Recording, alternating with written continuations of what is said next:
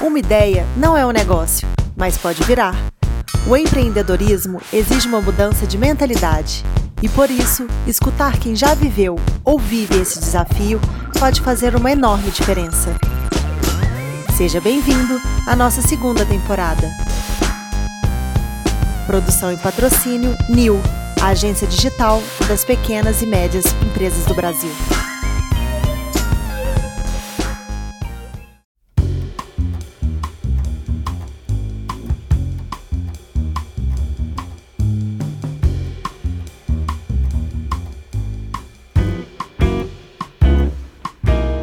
Está começando agora o episódio de número 19 da nossa segunda temporada.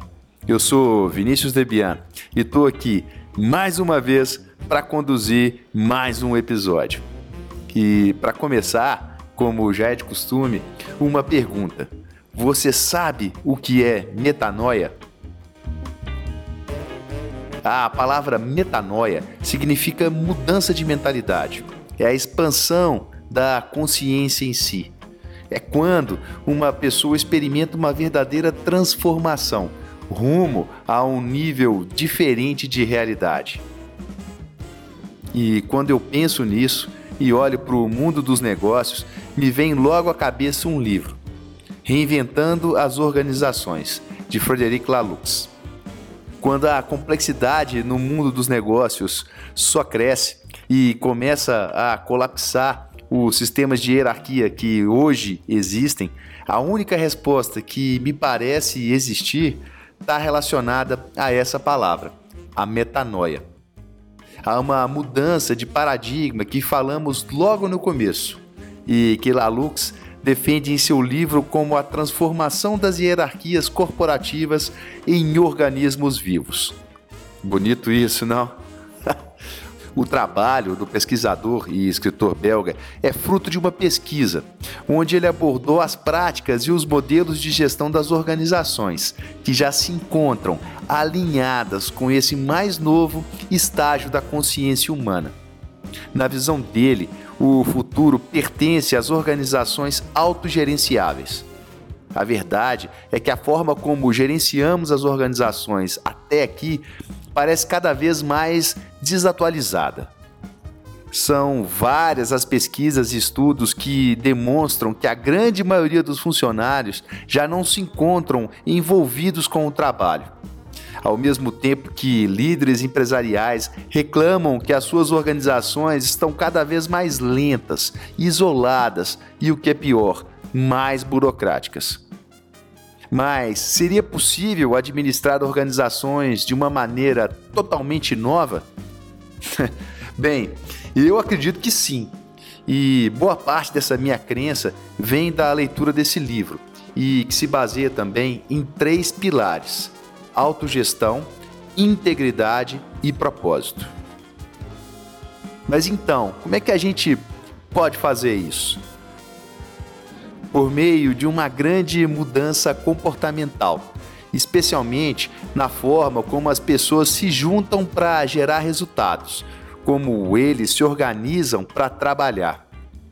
Se olharmos bem para esses três pontos, autogestão, integridade e propósito, a gente pode perceber que cada elemento é interdependente do outro. Então, uma coisa vai levando a outra, e a mudança na forma como nos organizamos, ela vai se transformando.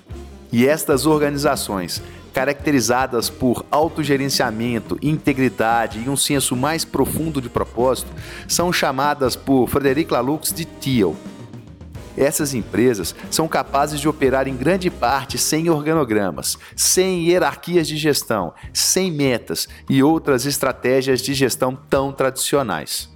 Em vez disso, elas são caracterizadas pela implementação de equipes autogerenciadas, por um raciocínio intuitivo e pela tomada de decisão descentralizada.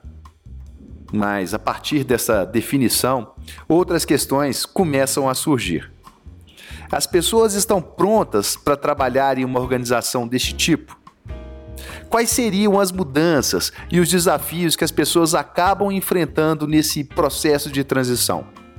As pessoas e as organizações precisam expandir a sua consciência, rumo a uma jornada cheia de desafios, mas que também pode oferecer recompensas generosas. E aqui eu posso citar algumas delas. Um sentimento de mais autonomia e o poder de impactar verdadeiramente uma organização. A alegria de trabalhar em um ambiente onde as coisas são mais claras e a transparência passa a ser a norma. A satisfação de trabalhar por um propósito e, por último, as inúmeras oportunidades disponíveis para o autodesenvolvimento. E diante desta incrível metanoia, um milagre pode acontecer. Aquelas pessoas que antes pareciam céticas e resistentes aos métodos e às práticas propostas tornam-se entusiastas ou, ao mesmo tempo, promotores de uma nova forma de trabalhar. Ao ler o livro Reinventando as Organizações, você pode ficar com a impressão ou com a sensação de que o Lalux está falando de um mundo distante e utópico.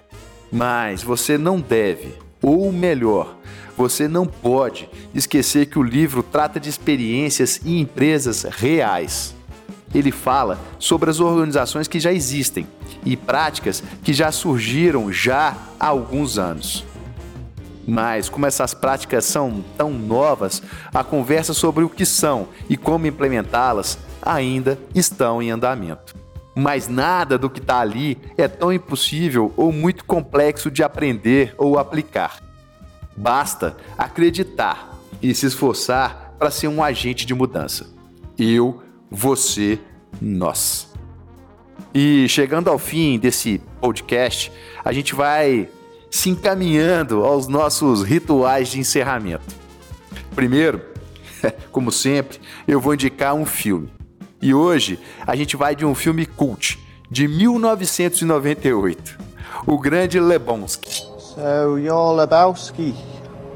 Yeah. Marty's told me all about you. She'll be back in a minute. Sit down. Um ótimo filme, uma comédia muito louca dos irmãos Coen. Uma história meio enrolada, com personagens bizarros e ao mesmo tempo carismáticos.